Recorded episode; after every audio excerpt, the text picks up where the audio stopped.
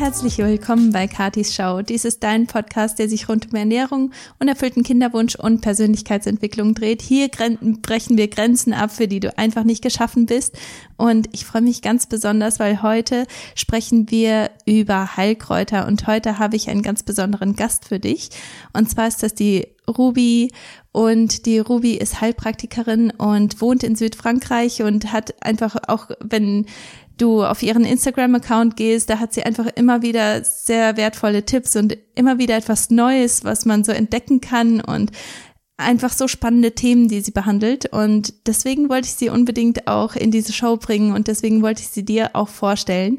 Und ähm, genau, ich schweife jetzt auch nicht lange ab, sondern stell, ähm, hol die Ruby einfach dazu. Hallo, liebe Ruby, ich freue mich so, dass du hier bist und dass ich dich zu Gast haben darf. Hallo, liebe Kathi, vielen Dank für die Einladung. Ich freue mich sehr, hier zu sein. Ja, ich, ähm, wo ich deinen Namen gelesen habe, dachte ich zuerst, das wäre einfach nur so dein Instagram-Handle.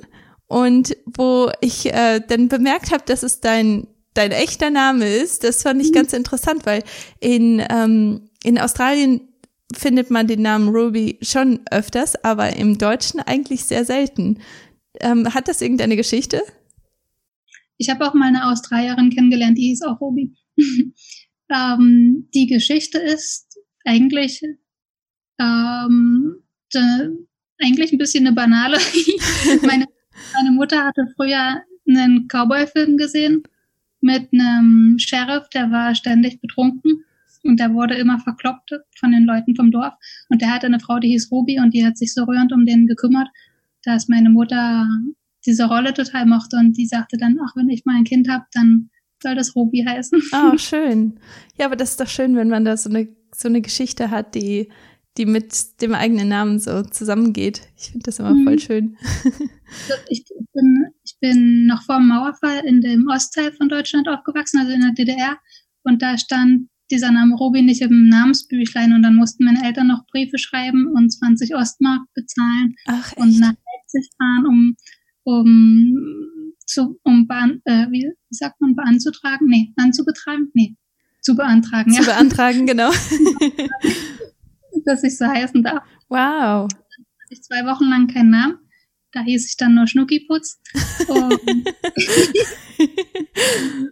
dann durfte ich so heißen. Dann wurde der Name wahrscheinlich ins Namensbuch eingetragen. Wow. Ja, das ist richtig spannend, so eine Geschichte zu haben. Aber ich habe gedacht, mit Sicherheit, also bei so einem Namen von jemandem, der deutsch ist, das, da, da muss auf jeden Fall mehr dahinter stecken. Das, das kann nicht einfach so ein Standardname sein. Weißt du, was aber komisch ist? Mein Bruder, der hat einen total ausgefallenen Namen auch, der heißt Dandy. Mhm. Und bei dem stand das schon im Buch. Also die mussten, der ist älter als ich, da mussten sie überhaupt gar nichts beantragen. Wow. Da ging ja. Wow, da gibt's wahrscheinlich eine einzige andere Person, die so heißt. Wahrscheinlich. ja, ähm, dann möchte ich noch die, die nächste Geschichte von dir hören. Und zwar, wie bist du zu Heilkräutern gekommen? Was, wie bist du darauf gekommen? Ich finde das total spannend und es ist auch nicht unbedingt ein Thema, womit sich viele beschäftigen. Vor allem in Deutschland habe ich so das Gefühl, weil ich ähm, auch Russlands deutsche Wurzeln habe, ähm, da ist das Thema schon irgendwo ein bisschen mehr präsent, aber so im deutschen Rahmen finde ich das gar nicht so häufig. Wie bist du dazu gekommen? Hm, ein bisschen über Umständen. Also ich musste mal, ich musste letztes Jahr im September über diese Frage schon mal nachdenken und habe dann gedacht, da eigentlich habe ich mich schon immer mit Pflanzen beschäftigt. Ich habe zwar nicht auf dieselbe Art wie heute und Weise, äh, wie, auf dieselbe Art und Weise wie heute, meine ich, aber ich habe schon immer draußen gespielt, ich habe immer mit, mit Matsch und Blättern Suppen gekocht und ich wollte schon immer mehr darüber wissen und in meiner Jugend bin ich dann irgendwann davon abgeschwichen, abgeschwiffen. Entschuldige, mir fallen manchmal die deutschen Wörter nicht ein. Das ist okay. Also wie gesagt, die Ruby, die wohnt in Südfrankreich. Das bedeutet, wahrscheinlich hast du die französischen Worte äh, ganz, ganz vorne in deinem Gehirn, gell? Ja, Mehr als Alltag, die Deutschen. Mein Alltag läuft einfach auf Französisch ab und dann ja. bin ich manchmal ins Stottern. und als Jugendliche habe ich mich dann viel mit Theaterspielen beschäftigt und wollte Schauspielerin werden. Ich wusste oder beziehungsweise vorher als Kind wollte ich Floristin werden und dann als Jugendliche bin ich davon abgekommen und wollte Schauspielerin werden und irgendwann habe ich dann, als ich nach der Schule direkt ein Jahr am Theater gearbeitet habe, habe ich mich nebenbei für, für Schauspielschulen beworben, habe Castings gemacht und habe dann gemerkt, das ist voll die Ellenbogengesellschaft, da will ich gar nicht mitspielen und habe dann eigentlich sofort abgebrochen und habe gesagt, nee, das ist doch nichts für mich. Und dann hatte ich so ein ganzes Jahr frei und bin rumgereist in Frankreich. Eigentlich nicht rumgereist, eigentlich bin ich direkt nach Paris gefahren mit dem Zug und direkt dort geblieben für ein ganzes Jahr. Und als ich dann wieder zurückkam, habe ich gesagt, okay, jetzt muss ich irgendwas mit meinem Leben anfangen. Ich kann, kann ja nicht nur nichts machen. Und ich war dann ehrlich gesagt so ein bisschen verloren, weil dieser Schauspielerwunsch, der war total lange in mir und dieser ist ja dann so auf einmal wie weggebrochen. Dann bin ich einfach auf die Seite vom Arbeitsamt gegangen und habe mich inspiriert, habe die ganzen Berufe durchgeguckt und bei H kam ich bei Heilpraktiker an. Dann habe ich die, ich wusste nicht so richtig, was es ist, weil ich war immer gesund und bei uns zu Hause gab es nie Tabletten, da gab es immer selbstgemachte Heilmittelchen und als ich mir die Berufsbeschreibung durchgelesen habe, stand da Pflanzenheilkunde und auf einmal wusste ich, alles in mir gekribbelt und ich wusste, ah, das ist es, das, das will ich machen. Das ist spannend. Und dann ging es eigentlich total schnell. Dann habe ich mir einen Nebenjob in Berlin gesucht und eine Schule rausgesucht und bin nach Berlin gezogen. Und da hast du dann auch deine Ausbildung gemacht? Genau, da habe ich dann die Heilpraktiker-Ausbildung gemacht. Die hatte den Schwerpunkt Pflanzenheilkunde. Mhm. Und drei Jahre gedauert. Das war von 2005 bis 2008. Ja. Das ist die Geschichte. Ja, super. Und wie bist du dann wieder nach Frankreich gekommen? Also ich kann mir vorstellen, wenn man einmal ein Jahr da verbracht hat, dann entwickelt man viele, ähm, ja, viele Leidenschaften und man sieht dann auch das Schöne am Land, aber ähm, nicht jeder zieht dann wieder zurück. Was hat dich dahin zurück verschlagen? Als ich noch, als ich vorher noch im Theater gearbeitet habe, da hatten wir einen Gastschauspieler, der war Franzose und in den hatte ich mich damals verliebt. Wegen dem bin ich auch nach Paris gegangen und mit dem war ich damals immer noch zusammen. Also ich bin dann einfach wieder zurück. Weil ich war, ich war quasi in meinem Leben an der Stufe, wo ich ähm, sowieso was Neues anfangen musste mhm. nach der Ausbildung. Und mein Freund hätte eigentlich einfach viel schwieriger nach Deutschland kommen können. Ja, okay. Und der, ja, mit, mit dem bist du jetzt immer noch zusammen? Äh, nee, als ich dann nach Frankreich gezogen bin, war das drei Wochen später Schluss. Oh wei. und mittlerweile habe ich aber seit, seit einigen Jahren einen anderen Freund, mit dem wohne ich jetzt auch in Südfrankreich. Ja, okay. Ja. Ja das ist interessant, gell? wie das Leben so spielt manchmal. Hm, ja. Wie man das auch gar nicht so kontrollieren und bestimmen kann. Und nee, das, das ja. geht aber so fließend ineinander über manchmal. Mhm. Und ähm, ja, also du beschäftigst dich mit Heilkräutern in allen möglichen Formen. Ähm, natürlich finde ich besonders interessant die Heilkräuter, die uns Frauen betreffen. Und ähm, ist da etwas, was oder gibt es da bestimmte Kräuter, die du so gerne empfiehlst und die grundsätzlich eine gute Idee sind für uns Frauen? Es gibt, ja, gibt's welche. Ja. Soll ich dir einfach ein paar vorschlagen? Ja, das wäre ja. gut, ja. Also die erste Pflanze, die erste Frauenpflanze, an die ich denke, ist so eine Klassiker-Frauenpflanze, die heißt Frauenmantel. Und die hat auch so einen schönen Namen und die ist, das ist so eine harmonisierende Pflanze und die wickelt ein, kann man sich so bildlich vorstellen, wie in so einem Mantel, Frauenmantel. Mhm. Die hüllt einen ein, die beschützt einen, die wirkt wundheilend, die reguliert den ganzen Hormonhaushalt, die löst Krämpfe, die fördert die Empfängnis, die ist entzündungshemmend. Die kann man auch zur Blutgerinnung ähm, benutzen. Also die fördert Blutgerinnung oder genau. ja? Genau, fördert Blutgerinnung. Ja. Und anwenden tut man die entweder als Tee oder als Tinktur. Und dann ja. kann man sie. Weißt du, was eine Tinktur ist? Äh, oder? Vielleicht kannst du das kurz erklären, einfach für die Zuhörer, die das nicht wissen. Ja, eine Tinktur ist einfach ein alkoholischer Auszug von einem Pflanzenteil. Also man bei der, beim Frauenmantel sind es die Blätter, die benutzt man und gibt die in Alkohol, wartet drei Wochen, schüttelt das jeden Tag durch, dann wird es abgefiltert und dann hat man eine Tinktur. mhm. und man nimmt es tropfenweise. Also ist das wie ein Konzentrat dann im Prinzip, gell? Ja, konzentriert, ja. ja. ja. Gibt es dann noch weitere ähm, Kräuter, die du so empfehlen kannst? Ähm, eine andere, die ich auch sehr schön finde. Wir hatten ja im Vorspann kurz über Sitzbäder erzählt. Da mhm. kann man die Taubnässe gut benutzen. Wie heißt die? Taubnässe. Mhm. Kennst du die? Ähm, ist, ist das ähnlich wie, ist das in der Familie der Brennnessel auch? Die sieht ähnlich aus wie die Brennnessel, hat aber so große äh, weiße Blüten ah, ja. und die Brennnessel. Ja, ja. Die, ja, ich glaube, dann weiß ich. Ja. Ja, die, also die hast du bestimmt schon mal gesehen, die wächst wie, wie Unkraut überall und im Garten rupfen die die Leute meistens raus. Ja, okay. Und dabei sollte man die eher abschneiden und dann trocknen. Und dann kann man die auch als Tee benutzen oder als Tinktur weiterverarbeiten. Und das ist eine Pflanze, die finde ich sehr interessant bei, bei Frauen, die immer wieder ähm, Blasenentzündung haben zum Beispiel. Da kann man einen Sitzbäder mit dem Kraut machen. Da kocht man, für so ein Sitzbad kocht man einfach wie einen sehr konzentrierten Tee, macht das in eine Schüssel und dann setzt man sich rein. Also man setzt sich drauf, damit äh, der Dampf dann die Wirkung entfaltet?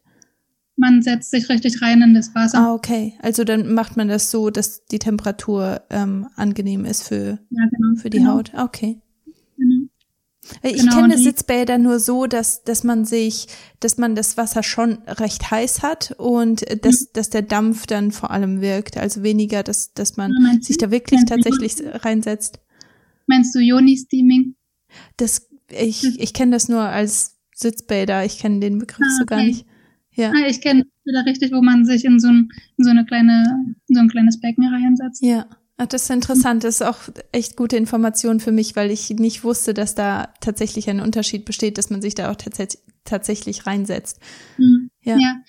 Es gibt auch Pflanzen, die sind zum Beispiel wundheilend, wie Ringelblume, die kann man sich ins Badewasser kippen und dann richtig darin baden. Ja. Das kann man wirklich äußerlich sehr gut benutzen. Ja. Und diese Taubnessel, die ist auch sehr schön, um ähm, wenn manche Frauen zum Beispiel Ausfluss haben, zu, zu viel Ausfluss. Ja. Ja, das, das, ähm, ich denke mal, das ist dann, das hat dann wahrscheinlich reinigende Wirkungen, gell? Genau. Weil ähm, wenn man sehr starken Ausfluss hat, das, das weist dann ja schon auf ähm, zu viele Giftstoffe oder mhm. ja, Unbalance irgendwo hin, gell? Genau. Ja, ja sehr interessant. Und das ähm, harmonisiert auch das, das Bakterienmilieu. Ja, ah, okay. Ja, das ist super interessant. Und das, das ist dann wahrscheinlich dann auch der Grund, weshalb das bei Blasenentzündungen dann auch so hilfreich mhm. ist, gell? Zum einen das Wärmende und dann auch das ähm, Regulierende. Genau, und gleichzeitig ist es aber auch ähm, entzündungshemmend und desinfizierend. Ja, ach cool. Das, ich, mhm. das finde ich halt so interessant an Kräutern, gell? Dass es nicht mhm. nur eine Wirkung hat, sondern man, es hat häufig so viele verschiedene Wirkungsweisen und dabei ja. hat das so ein geringes Risiko, wenn man ja. das richtig anwendet. Wenn man es richtig anwendet, genau. Also ich habe hier nur Pflanzen rausgesucht, die, ähm, die einfach anzuwenden sind und wo, wo man eigentlich nichts falsch machen kann. Hm. Aber es gibt natürlich auch Pflanzen, wo man ähm, an, an die man sich nicht einfach so alleine rantrauen sollte. Ja. Ja, ich meine, dafür hat man dann auch so Experten wie dich, wo, wo man dann mhm. auch wirklich nachfragen sollte. Gibt es da noch andere äh, Kräuter, wo du sagst, dass das ist absolut ungefährlich? Ringelblume hattest du auch ange, angeschnitten. Ist das auch so ein Heilkraut? Ja, total ungefährlich, ja. Das ja. ist hauptsächlich eine Wundheilpflanze. Mhm. Aber für für Frauen finde ich die jetzt nicht speziell, nicht so, also nicht spezifisch. Ja. Ich habe jetzt zwar noch die nächste Pflanze, das, die sehe ich ja gerade auf meinem Papier, das ist die Brennnessel, die ist auch nicht frauenspezifisch, aber dadurch, dass die, es ist eine total schöne Pflanze, ist voll mit Mineralien und Vitamine und die macht schöne Haare und schöne Haut und schöne Nägel. Deshalb habe ich die jetzt in die Kategorie Frauenpflanzen mal für das Interview mit reingenommen. Ja. Und die stärkt auch, die enthält sehr viel Kieselsäure und Kieselsäure ist die Substanz, die unseren Zellen Struktur gibt. Und deswegen ist es dann auch so gut für Haut, Haare und Nägel, gell? Genau. Ja, cool. Genau. Auch für das Bindegewebe, das strafft es.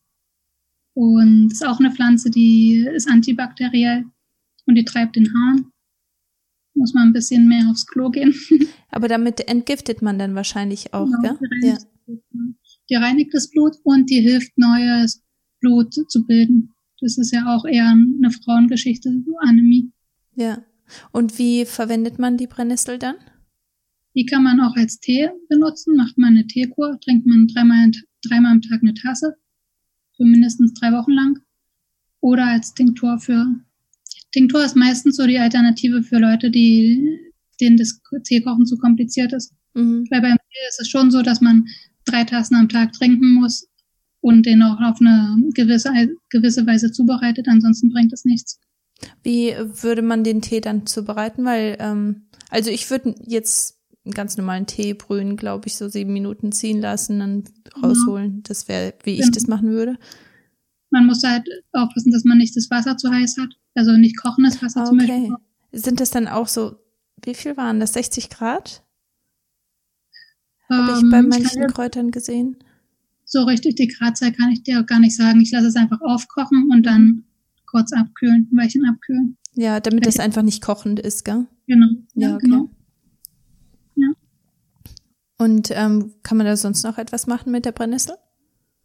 Mit der, ähm, außer für die, außer zu Entschlackungen für die Haare und Nägel, meinst du? Mhm.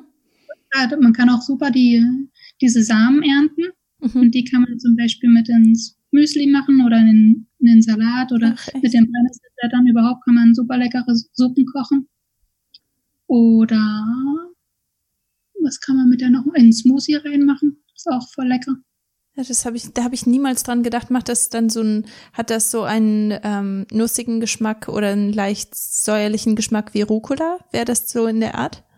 Ähm, die, äh, die Samen, die sind eher nussig, aber die Blätter, die finde ich eher, ähm, wie kann ich das beschreiben? Eher würzig ich finde es total lecker, sogar Brennnesselblätter zu trocknen und dann so klein zu reiben und als Salzersatz zu benutzen. Ah, ja. Ja, das, so das ist eine super Idee. Also es ist nicht salzig, aber es ist so in diese Richtung würzig ja. halt. Ja. Hm. Ach, super cool. Ich, ich habe schon, also ich habe auch immer wieder mal Brennnessel ähm, Teekuren gemacht, wo ich das dann mhm. mehr getrunken habe, aber ich habe es niemals anders als Tee angewendet. Irgendwie bin mhm. ich niemals auf die Idee gekommen, dass man es tatsächlich auch essen kann und ja, getrocknet essen kann. Ja. ja. Ach, das ist super wenn man das im Sommer, ja, wenn man das im Frühling regelmäßig isst, jeden Tag ein bisschen, dann merkt man richtig, wie man mehr Energie hat und wacher wird und ja, wie man Lust hat, Bäume auszureißen. das ist echt, echt gut zu wissen. Richtige Energiepflanze. Cool.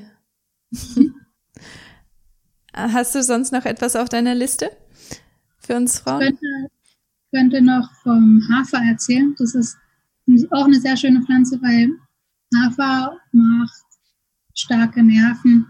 Und gerade wir Frauen, die immer hunderttausend Sachen auf einmal machen, da liegen schon manchmal die Nerven blank. Und Hafer finde ich interessant, weil es ja auch ein Lebensmittel ist und man das als Haferflocken oder Porridge oder Haferschleim oder Haferbrot in verschiedenen Varianten essen kann. Und man kann aber auch das grüne Haferstroh, also dieses, ähm, wie soll ich das sagen, diese grünen Halme abschneiden und trocknen und das auch als Tee trinken. Das Ach, nennt ja. sich dann grüner Haferstroh oder grüner Hafertee. Ja, cool. Das stärkt unheimlich die Nerven und das beruhigt. Es hilft, wenn man schlecht einschlafen kann, wenn man, wenn man zu nervös ist oder wenn man so das Nervenflattern hat. Verstehst ja, du, was ich ja, meine? Ja, ja, ja. Aber das merke ich auch an mir selbst, wenn ich, ähm, wenn ich so ein bisschen, also wie jetzt, wo wir von Australien nach Deutschland gereist sind, ich finde die, die ganze Reise finde ich immer sehr stressig. Das zeigt sich auch mhm. gleich an meiner Haut, äh, dass, mhm. dass dieser dass das irgendwo mehr Stress für meinen Körper ist, als ich tatsächlich empfinde. Und mhm. ähm, da, da merke ich auch, wenn, sobald ich dann hier ankomme, ich habe dann wirklich Lust auf ähm, Hafergrütze und auf Porridge mhm. und auf diese ganzen Sachen einfach zum, zum Teil, weil das natürlich wärmend ist hier in Deutschland im Winter, mhm. aber auch zum anderen, ich glaube, dass der, der Körper, der zeigt einem auch, was man gerade braucht, vor allem wenn man es schon kennt irgendwo, gell? Ja. Wenn man es nicht kennt, dann weiß man nicht, was für einen Effekt das hat, aber wenn man es mhm. kennt, ich glaube, dann hat man auch automatisch Heißhunger auf die Sachen, die man wirklich braucht. Mhm. Ja, das finde ich auch, so geht's mir auch. Hier, wir wohnen in einem Steinhaus, mit richtig dicken, das ist eine alte Mühle Und die Mauer sind richtig dick, so fast ein, einen Meter noch nicht, aber bestimmt 80 Zentimeter dick. Und hier ist es sogar im Haus im Sommer kühl. Ja, das kann ich mir vorstellen. Und, und da hilft mir der Hafer auch gut, um, um warm zu werden innerlich. Ja. Ja. Ja, und ich denke. Das ist eine super Pflanze gegen, für die Haut, für so leicht entzündete, rötliche Haut oder für juckende Haut, für Juckreiz. Da kann man das auch gut benutzen. Also auch dann, äußerlich. Auch äußerlich dann. Ja.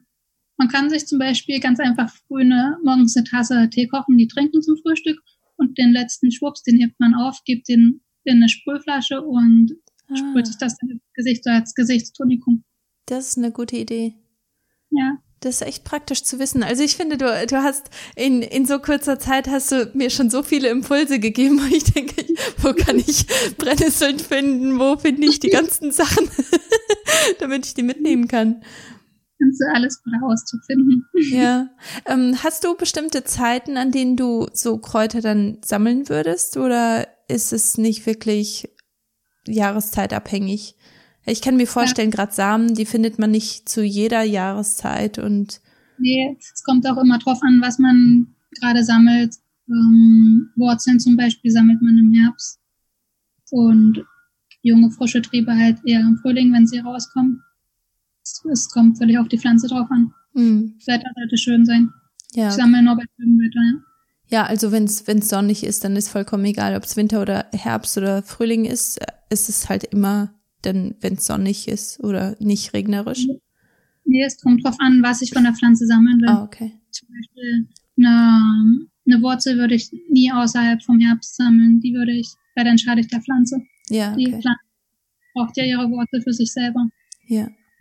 Und in, in dem ersten halben Jahr, wenn die Sonne hochsteigt, also bis zum 21. Juni, ähm, steigt auch die Energie in der Pflanze nach oben. Und alles geht raus, um Triebe zu machen, um, je nachdem, was es ist, um Früchte zu machen, um Samen zu machen. Und erst ab dem Johannistag, also ab Mitte Juni, wenn dann die Sonne wieder absteigt, sinken auch langsam die Energien von der Pflanze wieder langsam runter zur Wurzel, um dann die Wurzel zu nähren. Und deshalb, aus diesem Grund sammelt man erst so im Herbst rum Wurzeln. Mhm. Ja, das ist genauso wie beim Angeln, gell? Du, du willst ja auch nicht, dass. Wie beim Angeln, sagst du? Ja, ähm, ich, ich habe dich eben nicht gehört, deswegen dachte ich, ähm, genau, weil wenn, wenn du angelst und es ist kein Problem, Fische zu fangen, dann mhm. und du angelst zu viel, dann gibt's keine Fische mehr im nächsten, ja, genau. ähm, äh, im, in der nächsten Saison. Aber wenn wenn du die ähm, die ganzen Rhythmen der Natur beachtest, dann hast du halt auch später etwas. Das ja. das hat mich gleich dran erinnert, ähm, also als du das gesagt hast, dass man der, der Pflanze nicht schaden möchte, weil du willst ja mehr davon haben. Du willst genau. ja im genau. nächsten Jahr wieder etwas davon ernten. Ja, angelst du? Nee, aber wir wohnen in einem Angelort und da gibt's viele Diskussionen darüber, warum man nicht mehr angeln darf. und für mich macht es einfach so viel Sinn, weil ich denke, wenn, wenn du zu viel angelst, du willst ja nächstes Jahr auch wieder was haben, aber jetzt beschwerst du dich, dass du nicht weitermachen darfst. Und ja, ich denke irgendwo, du schadest eben der Natur sonst. Ja, bei den Pflanzen ist es auch so, dass ähm, man nicht alle Blüten absammelt, wenn man jetzt zum Beispiel Blüten sammelt, man sammelt nicht mehr als ein Drittel, sondern man lässt dann zwei Drittel für die Natur, für die, für die Insekten. Es mhm. ist ja total wichtig, dass die sich ernähren können und für die Pflanze selber auch, dass sie sich weiter vermehrt. Ja. Ja, und das macht total Sinn. Aber ich denke, an solche Sachen muss man immer wieder erinnert werden, weil mhm. man hat dann im, gerade wenn man damit anfängt, ich denke, dann mhm. macht man das ja aus einem bestimmten Grund. Und ja, dann geht man. Ja, oder ja, aber man, man denkt dann eben an die Motivation, die einen das, dazu treibt, ja. gell? Und dann denkt man weniger an das große Bild, gell? Deswegen ja, finde ich, genau. ist das gut, dass man auch daran erinnert wird, dass, ähm, dass man nicht nur für den Moment denken muss, sondern dass man da auch wirklich ein bisschen weiter denkt. Das ist schön, wie du das beschreibst mit dem an dieses große Bild denken, das stimmt. Ja. Da muss man einfach weiterdenken als, als nur seine eigene Lust, gerade ein paar Blätter oder ein paar Blüten zu sammeln. Ja. Mhm. Ähm, wie kommt es, dass Heilkräuter so so stark sind? Also oder sind die mit Medikamenten überhaupt zu vergleichen? Also von der Wirksamkeit her? Es ist ja so, dass Medikamente, dass es erst Heilpflanzen gab und dann erst die Medikamente. Und bei ganz vielen Medikamenten ist es auch so, dass die sich das Beispiel von in der Heilpflanze gesucht haben. Und dann haben, wurden im Labor zum Beispiel bestimmte Wirkstoffe oder ein Wirkstoff von der Pflanze extrahiert und der wurde dann nachgebildet, synthetisch nachgebildet und, und konzentriert. Und bei der Pflanze ist es aber so, dass die als Ganzes wirkt. Es gibt auch ganz viele Heilpflanzenwirkstoffe, die kennen wir noch gar nicht. Und die wirken aber trotzdem mit. Und ich finde, deshalb sind Pflanzen vollständiger oder kompletter, weil die als Ganzes wirken und nicht nur mit einer einzigen Sache. Mhm. Ja, das, das sind diese ganzen Mikronährstoffe, gell? die dann ja. irgendwo eine Wirkung haben und kein Mensch weiß warum. Aber häufig mhm. ist das ja auch einfach die Kombination aus den ja. verschiedenen mhm. Wirkstoffen. Gell? Mhm. Wenn man das eine nicht hat, dann kann das andere überhaupt nicht wirken. Genau. Ja. Da denke ich ganz oft, wenn ich so Artikel lese über ein neues Medikament und das ist jetzt das Wundermedikament, das mhm. das und das heilt. Und dann denke ich immer, ach, ja, klar, ihr habt da diesen, jetzt wie zum Beispiel bei Kurkuma, gell? Da, ja. da werden da wird ein ganz großer Hype draus gemacht, Kurkuma hier, Kurkuma da und das wird in Kapseln gepackt, aber in Essen, in Nahrung ist, ist die Wirkungsweise eine ganz andere, einfach weil man da. Vitamin C noch dabei hat. Ich meine, das ist zwar in Kurkuma auch drin, aber man hat eine ganz andere oder mit Pfeffer, diese ganzen, die ganzen Kombinationen und dass man das dann auch warm hat. Also ich denke, das, das macht einfach so einen großen Unterschied, aber das sieht man nicht, wenn man einfach nur den Wirkstoff isoliert sieht, gell? Ja, das finde ich auch, ja. Um, und ach so, und deine Frage war, sind Heilpflanzen wirksamer als Medizin? Keine Ahnung, ich war ehrlich gesagt schon ewig nicht mehr beim Arzt. Ich habe auch schon ewig kein Medikament mehr genommen. Ich kann mich, kann dir nicht mal sagen, wann ich das letzte Mal beim Arzt war.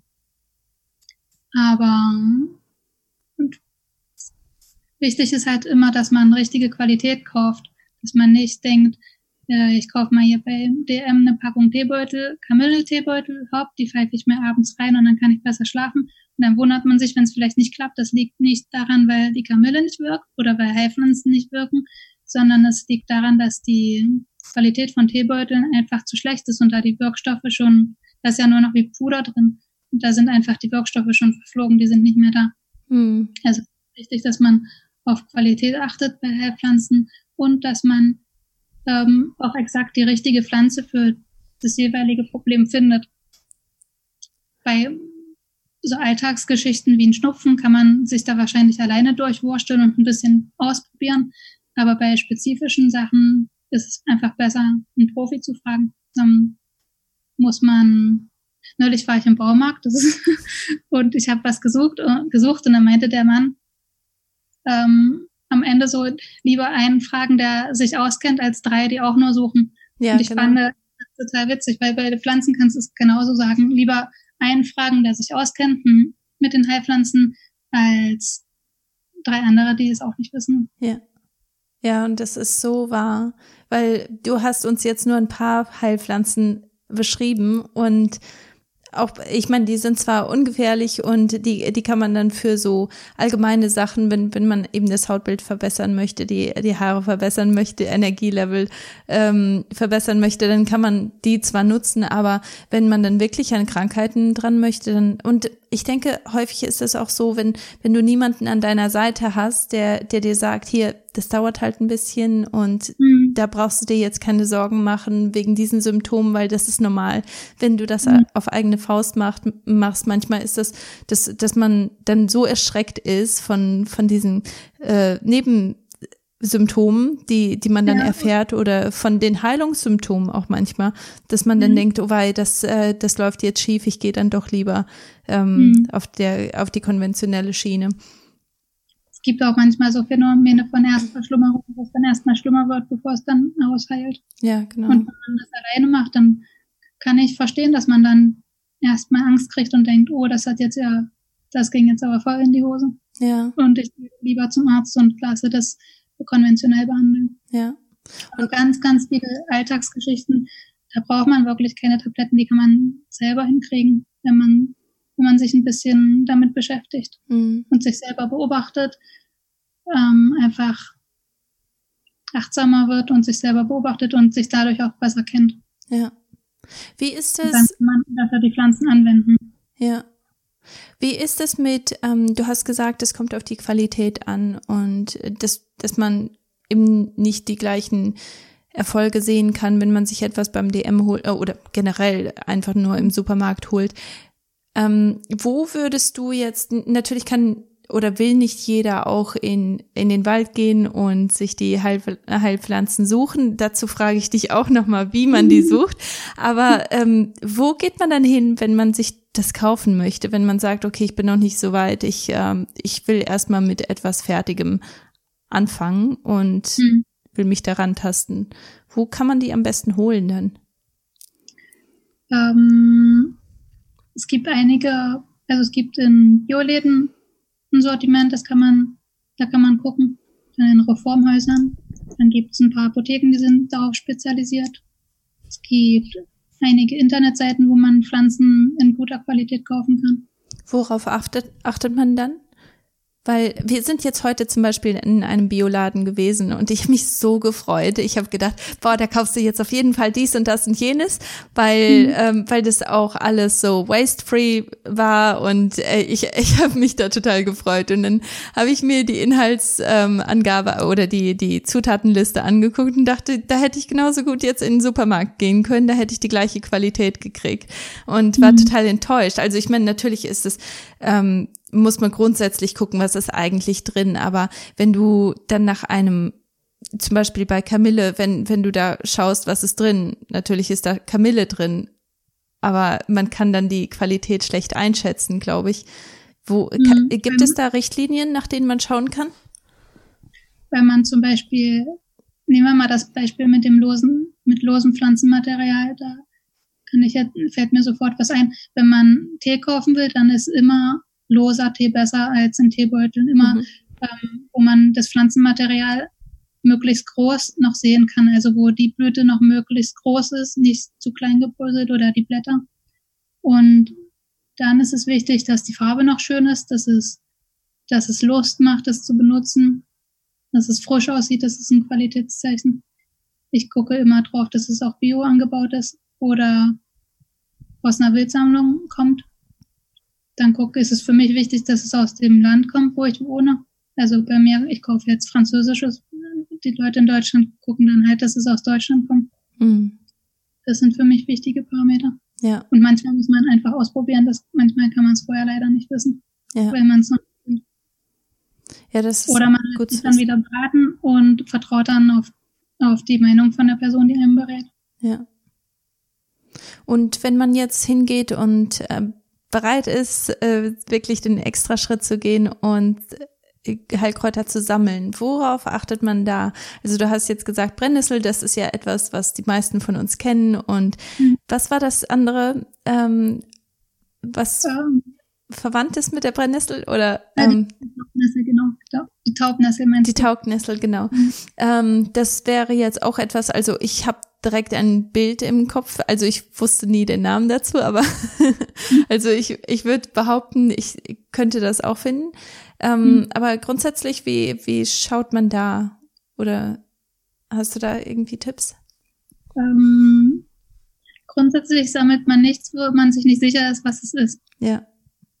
Nicht, dass man, es gibt ja auch Pflanzen, die haben giftige Doppelgänger, nicht, dass man die, die ich euch jetzt genannt habe, die haben keine giftigen Doppelgänger, aber es gibt wie Bärlauch zum Beispiel, der ist ja auch ein ähm, bisschen gehypt, gehypte Pflanze. Und da, wenn man den nicht hundertprozentig wirklich erkennt, dann empfehle ich das überhaupt nicht, den selber zu sammeln. Ja. Es gibt so eine ganz kurze Periode im Jahr, da wachsen die, die Doppelgänger, da wachsen die zusammen oder da können die theoretisch auf einem ähnlichen Gebiet wachsen.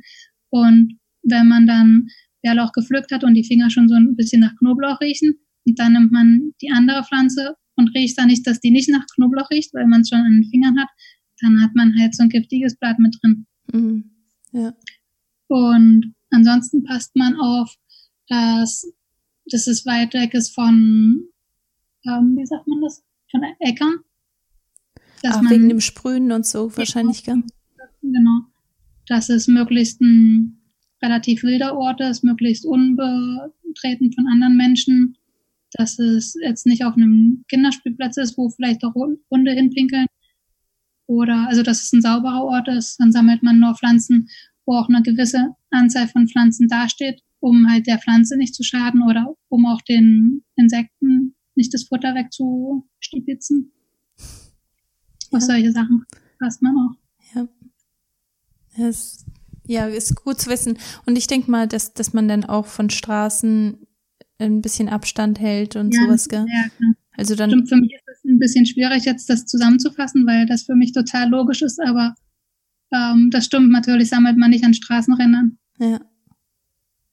Ja, das, für, für dich ist das Alltag, gell? Für, ja, du, du, bist da schon so drin, dass ja. du da gar nicht mehr drüber nachdenkst. Mhm. Aber so Sachen wie, ähm, wie Kamille oder Ringelblume oder, ähm, oder auch Brennnessel, die, diese ganzen Pflanzen, die findet man ja eigentlich schon recht einfach überall. Ja. Und ja. das finde ich total spannend und ähm, sehr, sehr schön. Ich weiß damals, wo wir noch in Deutschland gewohnt haben, da hatten wir einen Feldweg, der war so easy. Also da, da sind wir so schnell, so einfach hingekommen. Da sind mhm. nicht viele Leute hingekommen und da konnten wir wirklich haufenweise Kamille holen und manchmal haben wir uns ganze Kamillebäder gemacht, mhm. einfach weil, weil das so einfach war und mhm. äh, weil wir so viel davon hatten. Und ähm, ja, ich finde, das ist richtig schön, wenn man das dann auch nutzt, gell? weil sonst ist es auch ein bisschen schade, gell? dass, dass man es da direkt vor der Haustür hat und man nutzt es nie. Ja, Kamille und, und ähm, Ringelblume wachsen auch sehr schön im Topf, wenn man einen kleinen Balkon Stimmt. hat oder so ein, eine kleine Fensterreihe außerhalb vom Fenster. Das, ja. Da wächst es auch sehr gut. Es, gibt und wer halt einen Garten hat, der kann halt die, die Brennnessel ab jetzt stehen lassen oder wenigstens so ein kleines Areal, wo die wachsen darf und dann kann man die benutzen. Ja. Ja, das ist eine gute Idee. Ähm, wie trocknet man die denn am besten? Weil ich kann mir vorstellen, dass, dass man auch zu viel trocknen kann, dass, dass man, oder? Kann man die zu viel trocknen? Dass um, man die ähm. zu heiß trocknet, wenn man sie zum Beispiel auf den Ofen legt oder also. Nee, zu heiß trocknen sollte man nicht, sondern man lässt es eigentlich in einem gut belüfteten Raum, wo nicht direkt die Sonne reinknallt, aber wo es, wo trotzdem die Luft warm ist, von der Sonne erwärmt. Da trocknet man das entweder so die, die meisten Leute für den Hausgebrauch, die machen sich dann so kleine Bündelchen mit einem Bindfaden und hängen das an und lassen dann den Wind, den warmen Wind so durchwedeln. Und dann trocknet es. Und das ist ja auch super easy, gell? Das kann, kann man sich einfach auf die Gardinenstange hängen und ja. dann ähm, ist es auch schon fertig. Da braucht ja, man ja sonst nicht. Auch so ein bisschen rumexperimentieren. Die Sträuße zum Beispiel, die sollte man nicht zu groß machen, so dass die Anliegeflächen nicht zu dicht sind. Ansonsten wird es braun und dann sieht es nicht mehr schön aus. Dann macht es auch keinen Spaß mehr, das zu benutzen mhm. später am ja, also eher kleine Sträußchen machen. Ja, ja, das ist spannend. Ähm, ja, hast du dazu noch irgendwie einen, einen Tipp, den, den wir vergessen haben? Ähm, zum Pflanzen trocknen oder sammeln. Hätte ich mir vorher mal Gedanken drüber machen sollen, weil, wie gesagt, dadurch, dass das für mich mein ganz normaler Alltag ist, gibt's bestimmt was, was ich vergessen habe, was Das ist okay. Also jeder, der, der dich finden möchte, kann dich bei Instagram oder auf deiner Website finden und die nochmal fragen. Sehr gerne. Ich freue mich immer auf Fragen. Also es bringt mich ein bisschen, ähm, wenn Leute mich fragen, dann werde ich mir so ein bisschen bewusst, was die, was für andere gar nicht normal ist und was für mich eigentlich total normal ist. Ich bin so ein bisschen in meiner Bio-Blase mit meinen Freunden, die auch Bio sind, bin ich mir nicht unbedingt bewusst, was bei den, was man sich so für Fragen stellt, wenn man es noch nicht kennt. Ja, ja, ich kenne das. Das ähm, mir geht's auch so, weil wir uns so ernähren, wie wir uns ernähren, ist es mhm. eben so normal, dass man eben vorkocht und dass man echte Lebensmittel benutzt und mhm. dann hat man plötzlich jemanden, der, der sagt, aber wie geht das denn? das kommt einem dann ganz anders ja, das, das macht einen sehr bewusst, finde ich, auf, mhm, ähm, ja. auf diese ganze Thematik. Ja. Geht mir auch. Wie äh, kann man mit dir zusammenarbeiten und warum macht das Sinn, mit dir zusammenzuarbeiten? Also wir haben uns schon darüber unterhalten, dass, dass man viele Pflanzen so gar nicht selber einschätzen kann und gerade, dass es giftige Doppelgänger gibt, das war, ich, ich habe schon gehört, aber es war mir jetzt es ist mir auch komplett entfallen. Also mir war das gar nicht mehr so ähm, präsent. Ähm, das ist natürlich ein großer Grund, um mit dir zusammenzuarbeiten. Aber was gibt es denn sonst noch für andere Gründe und wie, wie funktioniert das dann praktisch? Ich denke, ähm, allgemein, wie mit überall im Leben ist das so, wenn man mit jemandem zusammenarbeitet, der sich auskennt, das ist einfach eine Abkürzung. Da mhm. kommt man viel schneller an sein Ziel. Man muss nicht erst ewig ausprobieren und äh, Fehler machen und dann überlegen, warum war das jetzt ein Fehler, sondern man lässt sich beraten von jemandem, der sich auskennt und boom ist man da, wo man hin will. Das ist für mich eigentlich so die hauptattraktivste, der hauptattraktivste Grund, sich einem Profi dazu zu holen. Ja. Ja, das macht es viel einfacher, sein Problem ja. auch zu lösen, wenn man ein Problem behandeln möchte, gell? Genau, ja. und wie man mit mir zusammenarbeiten kann, dass also online, ich arbeite online, ich berate, das funktioniert dann so wie wir, wir telefonieren oder wir sehen uns über Zoom oder Skype. Und dann ist das eigentlich wie, wie eine wie eine Sitzung beim Heilpraktiker kann man sich das vorstellen. Ich dann ganzen Fragenkatalog, dann, dann stelle ich meine Fragen, ich höre ganz viel zu, ich lasse die Person ganz viel erzählen. Und ich lerne dann den Menschen kennen und kriege ein Gespür dafür, was der braucht. Das schreibe ich dann auf und das kann sich die Person dann selber zulegen. Ich sage auch, wo man es finden kann, wie man die Pflanzen anwendet, welche Kombinationen wichtig sind, was man zuerst nehmen muss. Und ja, so läuft das. Ja, super, das super spannend. Später, wenn bei uns die Bauarbeiten fertig sind, wird es ja auch Workshops geben. Aber Ach, cool. Bestimmt erst nächstes Jahr. Ja. Ja, das, das ist auf jeden Fall spannend, weil dann kann man direkt mit dir zusammenarbeiten. Dann zeigst du wahrscheinlich dann auch so Sachen wie, mhm. wie man das sammelt, wie man Sachen wie man trocknet, wie man das verarbeitet. Man kann nämlich super gut auch ähm, so Heilmittel, so ganz einfache Heilmittel wie Tinkturen, Tee, Salben selber herstellen. Dauert überhaupt nicht lange, ist richtig hilfreich. Und dann kann man wirklich etliche Tablettenpackungen einfach mal im Schrank liegen lassen. Ja. Eine ja. Sache, die mir eben eingefallen ist, die ich dich ähm, eigentlich schon hätte vorher fragen sollen. Ähm, was kannst du über Mönchspfeffer erzählen? Sicherlich weißt du da auch jede Menge dazu zu erzählen, aber ich, ähm, ich weiß, dass das sehr gerne für Frauen angewendet wird, aber ich finde, es ist kein so harmloses, ähm, äh, kein, kein so ha äh, harmloses Kraut oder äh, nee, das sind ja eher Beeren, ähm, wie es immer gesagt wird. Das finde ich auch und deshalb äh, ähm, will ich auch ehrlich gesagt gar nicht so viel über Mönchspfeffer erzählen. Ich denke, finde nicht, dass es eine Pflanze ist, die man alleine anwenden sollte. Ja, okay. Ich finde, der sollte man sich beraten lassen. Ja, okay. Weil ähm, das, das sehe ich auch immer wieder so in, in meiner Praxis, dass Leute das sehr, sehr gerne und sehr viel anwenden, aber mhm. ich sehe da auch sehr viele Nebenwirkungen, was das angeht. Ja, das und ist eine starke Heilpflanze. Ja. Ja. Also es ist für mich keine so eine Familienheilpflanze, die man einfach mal so zwischendurch benutzt. nimmt, gell? Ja. Ja, ja, okay. Da, dazu wollte ich einfach nur mal deine Meinung wissen und da, da habe ich vorher überhaupt gar nicht dran gedacht, aber das, das finde ich ist auch so eine wichtige Sache, weil das auch genauso wie, wie viele andere Sachen so im, in der Kinderwunschzeit werden so mhm. viele Tipps gegeben, wo du dann denkst, das war jetzt echt großer Quatsch. Aber ähm, Mönchspfeffer ist halt auch eine der, ähm, der natürlichen Mittel, die natürlich auch ihren Platz haben, aber die gar nicht so ungefährlich sind, wie es immer hingestellt ich wird. Ich finde, überhaupt in das Hormonsystem einzugreifen, das ist nicht, ähm, das macht man nicht einfach so, da muss man gucken. Hm. Und das ist ja eine, ist eine Pflanze, die ins Hormonsystem eingreift. Ja. Ja. Vielen Dank dafür, dass du das auch so ein bisschen ähm, drüber erzählt hast. Ähm, sagt das, weil man kann dann auch ganz schnell Sachen deregulieren, die vorher eigentlich in Ordnung waren und ähm, mit dem Hormonsystem muss man einfach aufpassen. Ja, ja.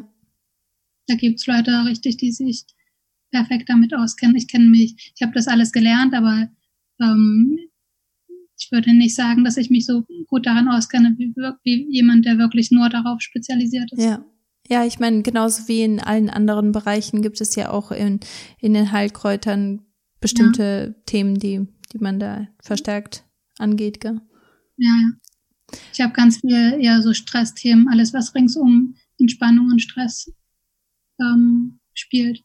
Liegt wahrscheinlich auch daran, weil ich, als ich in Paris gelebt habe, nach meiner Ausbildung, habe ich, ich glaube sieben Jahre war das in so einer Kräuterapotheke gearbeitet. Und da kamen extrem viele Menschen mit Symptomen, die durch Stress kreiert wurden, rein. Also den, es waren ganz bunte Symptome, alles über Verdauung, Haut, ähm, auch Menstruationsbeschwerden, aber halt alles stressbedingt. Mhm. Und dadurch, dass ich so viele Leute daran beraten habe, kenne ich mich damit mehr aus.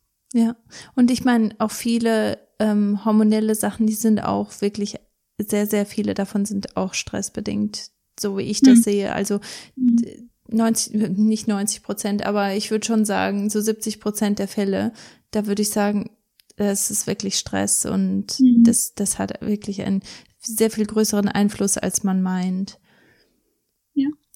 Das stimmt, das hat einen total großen Einfluss, ne? Ja. Ähm, zu dem Zeitpunkt, in dem dieser Podcast live geht, hast du ja auch einen ähm, Online-Kurs schon laufen. Genau, wie, der läuft ganz schon. Ja, wie, ja. wie, ähm, wie funktioniert das und wie können Leute, was, was können Leute davon erwarten? Und wie können sie das finden, vor allen Dingen? ähm, es ist ein Online-Kurs, den man auf meiner Webseite finden kann, rubinagel.com. Den wirst du sicherlich unten drunter verlinken. Ne? Genau, ne? das werde ich verlinken. Und es ist ein Kräuterkurs, wo man lernen kann, Kräuter, ganz einfache Kräuter selber zu finden, zu bestimmen, zu sammeln, zu trocknen, als Pflanzenheilmittel weiter zu bearbeiten und im Alltag routiniert anzuwenden für alle, für alle Alltagsproblemchen wie Husten, Schnupfen, ähm, Magenverstimmung, Halsschmerzen, ähm, wenn man runterkommen will, wenn man schwache Nerven hat, wenn man ständig müde ist für, für lauter solche Alltagsgeschichten. Und das ist ein Kurs, der heißt Mein Kräuterjahr. Und zwar heißt der so, weil der von März bis November geht. Das ist das Kräuterjahr. Das ist die Periode, wo man die Kräuter sammeln kann. Und jeden Monat lernt man zwei Heilkräuter, Heilkräuter ganz spezifisch und intensiv kennen. Und man bekommt dann Rezepte dazu und einmal im Monat für eine Stunde ungefähr treffen wir uns alle online und dann machen wir so ein Kräuterritual und es ist Zeit für Fragen und für Austausch. Und man kann, der, der Kurs wird ja schon im Anfang März anfangen, aber wenn das Leute jetzt erst im, im April oder Mai zum Beispiel hören, dann kann man jeden Monat dazukommen. Ja, wow. Das ist super spannend. Und ich denke, gerade weil das so alltagstauglich ist, dass, mhm. das ist auch eine richtig gute Einführung in Heilkräuter, weil wenn du, ja. wenn du nicht weißt, wie du das tatsächlich anwenden sollst und du willst richtig große Probleme beheben, dann ähm, du, du brauchst immer einen, einen einfachen Anfang, finde ich. Also gerade mhm. mit, mit Husten, Schnupfen, Kopfschmerzen, diesen ganzen Sachen anzufangen. Ich denke, das ist eine sehr viel schonendere, sehr viel einfachere und auch sicherere Methode, als, als da direkt die großen Sprünge zu machen. Ja, vor allen Dingen, wenn man sich so mit diesen kleinen Alltagsgeschichten beschäftigt, dann kommt das eigentlich auch nicht unbedingt zu einem großen Problem, sondern ja, genau. man fängt die schon ab und behandelt die. Ja. Ja, ja super spannend.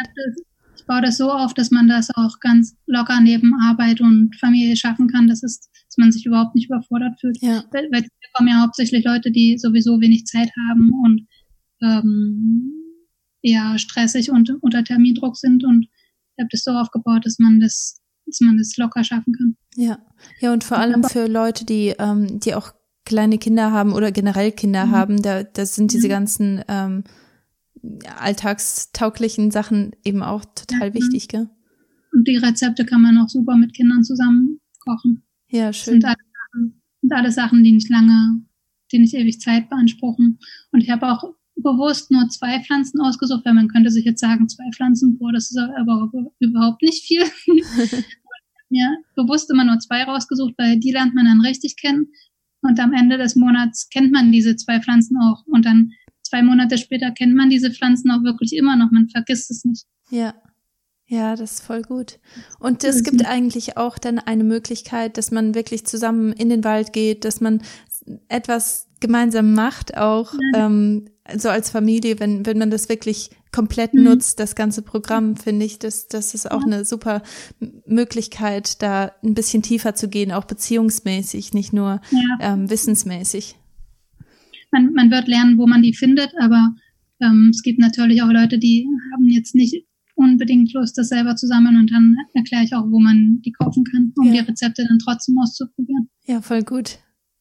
Ja, das ist echt spannend. Jetzt finde ich das noch, noch mehr schade, dass ich nicht in Deutschland wohne oder in, in Europa. Ist doch online.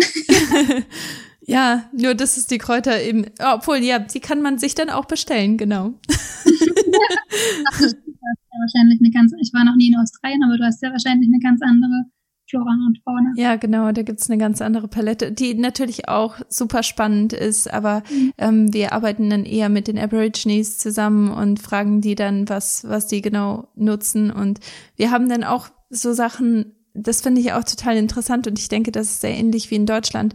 Wir haben einen Boabbaum direkt vor der, direkt vor unserem Haus, gell? Also der, das sind keine zehn Schritte, die wir gehen müssen.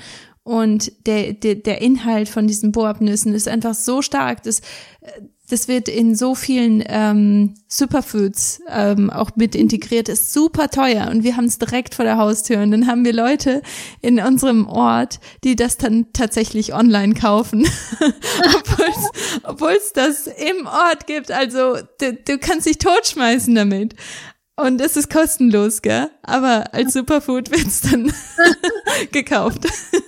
das finde ich voll witzig.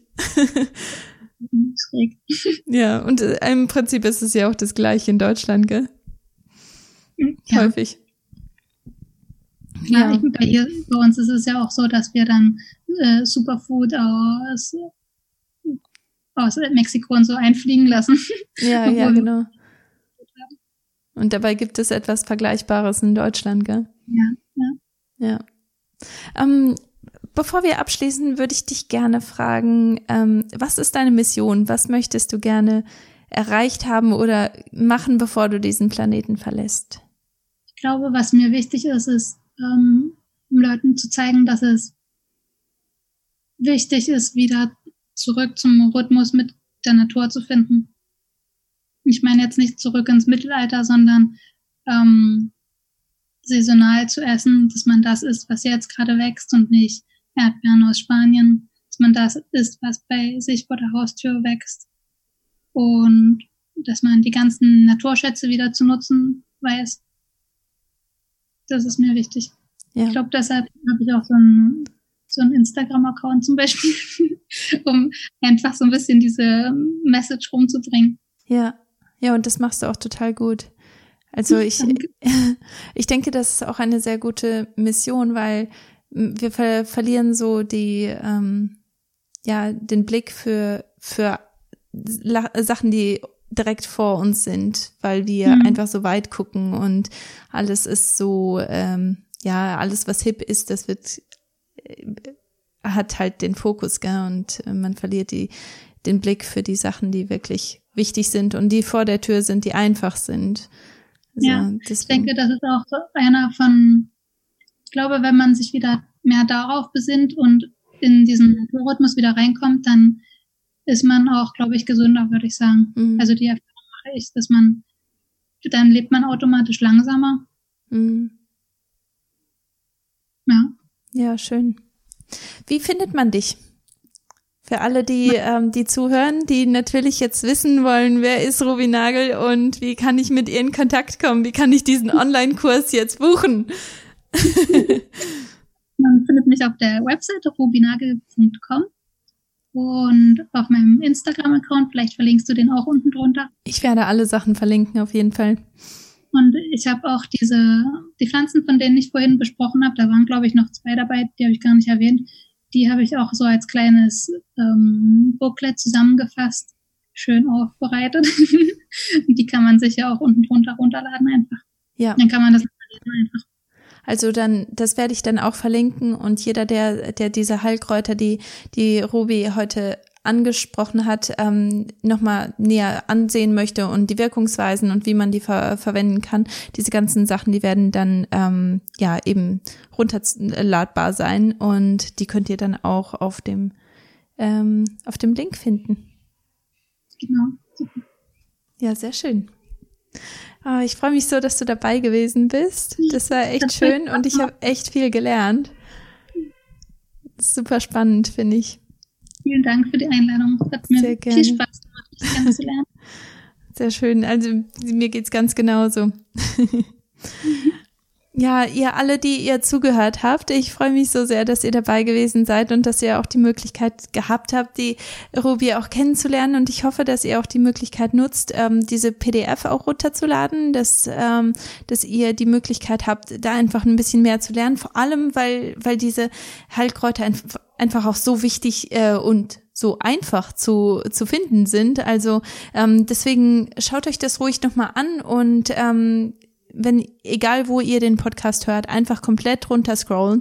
Da werdet ihr alle Links finden und da könnt ihr einfach auf Rubis ähm, Website gehen und da auch den Online-Kurs finden. Also nehmt ruhig diese Gelegenheit wahr und, ähm, und checkt sie aus und guckt, was es da alles zu lernen und zu sehen gibt.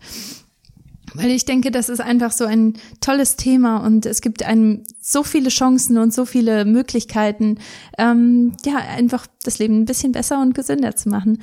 Ähm, ich freue mich so sehr, dass ihr dabei gewesen seid und wenn ihr diese Folge hilfreich fandet, dann einfach ähm, auf iTunes fünf Sternchen und eine Rezession dalassen, damit auch andere diese, diesen Podcast finden. Und ich würde mich freuen, wenn ihr auch ähm, ja bei den Show Notes nochmal auf meiner Website guckt, das ist katisiemens.com. Bei Instagram könnt ihr mich finden unter kati-siemens und bei Facebook bin ich Kati Siemens Nutrition. Ich liebe euch und ich freue mich so sehr, dass ihr dabei gewesen seid. Vielen, vielen Dank. Das sagt so viel über euch aus und ich bin so dankbar für jeden Einzelnen, der dabei gewesen ist. Bis zum nächsten Mal. Tschüss.